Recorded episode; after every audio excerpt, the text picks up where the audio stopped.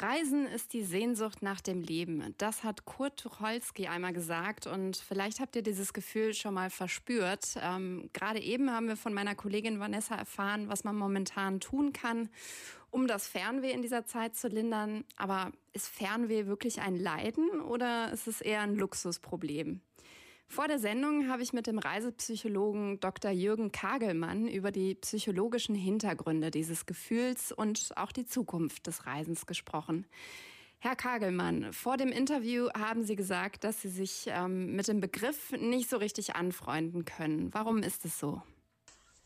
Mhm, mhm, mhm. Ähm, also ich halte ihn schlicht also für überflüssig und für veraltet, also für antiquiert und so. Also und außerdem auch also ähm, äh, leitet er vielleicht also ähm, das Denken in eine falsche Richtung, ähm, ausgedrückt durch also äh, den Wortbestandteil W. Was heißt schon Fernweh? Letzten Endes ist es ja irgendwie also eine Sache, die also in, den, in der Romantik ähm, erfunden worden ist und warum man die jetzt noch also beibehält, also das habe ich also nie verstanden.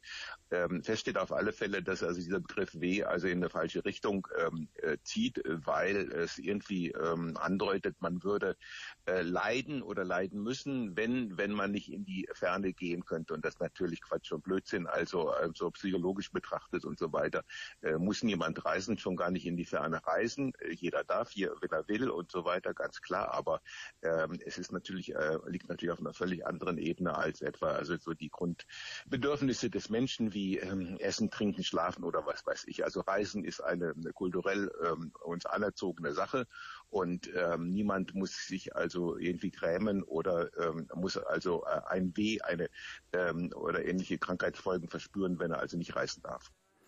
Okay, also die Sehnsucht ähm, nach Reisen ist eher das zusätzliche Glück im Leben, aber trotzdem stecken hinter dem Bedürfnis zu verreisen ja auch manchmal innere Spannungen, denen man ausweichen möchte, gerade jetzt in der Corona-Zeit. Äh, völlig klar. Ähm, also ähm, es gibt einmal, äh, wie ich vorhin schon also andeutet, eben die Möglichkeit, eben äh, die Möglichkeit, dass man also wegfährt und so weiter, weil man es einfach so gelernt hat, weil es also so Usus ist, weil es Gewohnheit ist. Das scheint mir also ganz besonders wichtig sein und das wird also meines Erachtens also viel zu wenig also behandelt. Ähm, also man macht das eben in den letzten 30, 40, 50 Jahren mit zunehmendem Maße. Man fährt weg, weil, weil es auch die anderen Leute machen, weil es alle machen und so. Das ist die eine Sache. Das ist sozusagen also die ja vielleicht eher so soziale oder soziologische Sache. Das zweite ist die psychologische Sache. Man ähm, will wegfahren, weil man ähm, irgendeine Form eines Stresszustandes hat. Das kann also eine ganze Menge sein und es kann natürlich auch demgemäß also sinnvoll sein, wegzufahren, wenn man diesen Stresszustand hat. Wir haben also ganz aktuell so einen Stresszustand, ich sage also nur Corona und so weiter, der ja, der stresst ja schon ganz schön und hat auch, wie man mittlerweile weiß, also viele Leute also in so psychische Probleme geführt oder deren psychische Probleme ähm, verstärkt. Und äh, eigentlich wäre es ganz sinnvoll, also jetzt wegzufahren äh, im Prinzip ist dieses Wegfahren dann natürlich auch so ein bisschen so etwas wie, ähm, wie eine Flucht. Das ist ja keine Lösung, wenn man wegfährt. Also jeder Stresszustand äh, kann natürlich also gelöst werden, indem man also den Stressauslöser ähm, beseitigt. Das ist aber jetzt also hier bei uns also kaum möglich. Äh, man kann ja also irgendwie nicht äh, wie die Amerikaner in Arizona also einen Colt nehmen und auf ein äh, Virus schießen, wenn man es nur sieht.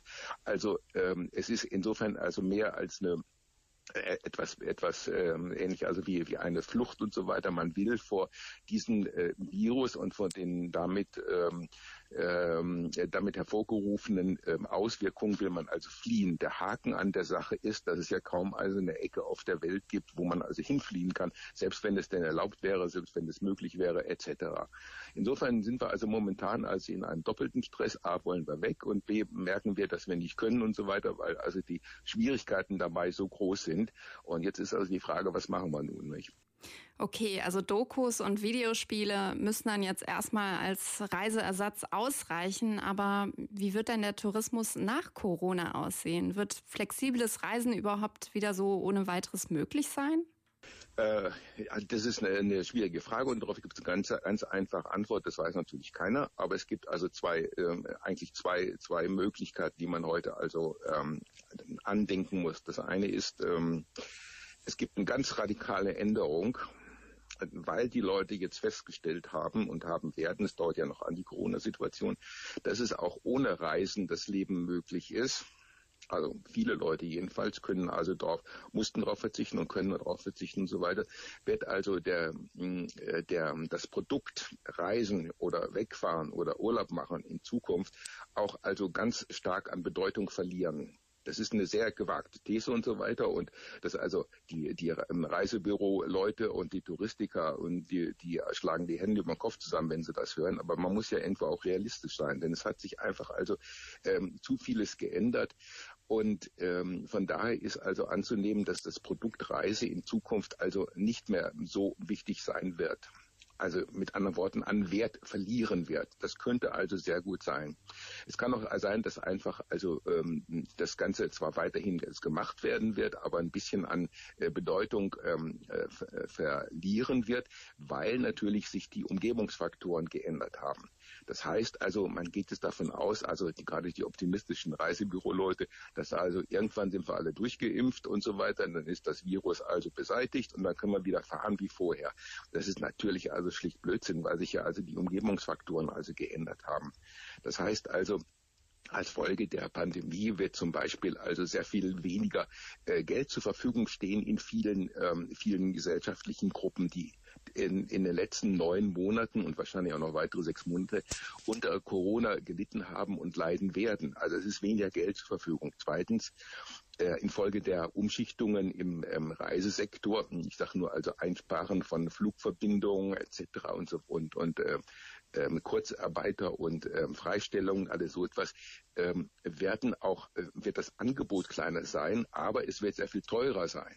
Das heißt also, das, was wir in Zukunft haben werden, ist sicherlich nicht das Reisen an sich, sondern es ist ein Reisen, was ähm, zum großen Teil sehr viel teurer sein wird. Und das wiederum können sich dann die Leute nicht leisten, wo hinzukommt, dass sie wahrscheinlich auch noch weniger Geld haben werden. Also das sind alles so, so Dinge, die man jetzt also nur noch erstmal vorsichtig andenkt und wo also dann vielleicht Ende des Jahres also auch also wirklich mal vernünftige Zahlen dazu vorliegen werden.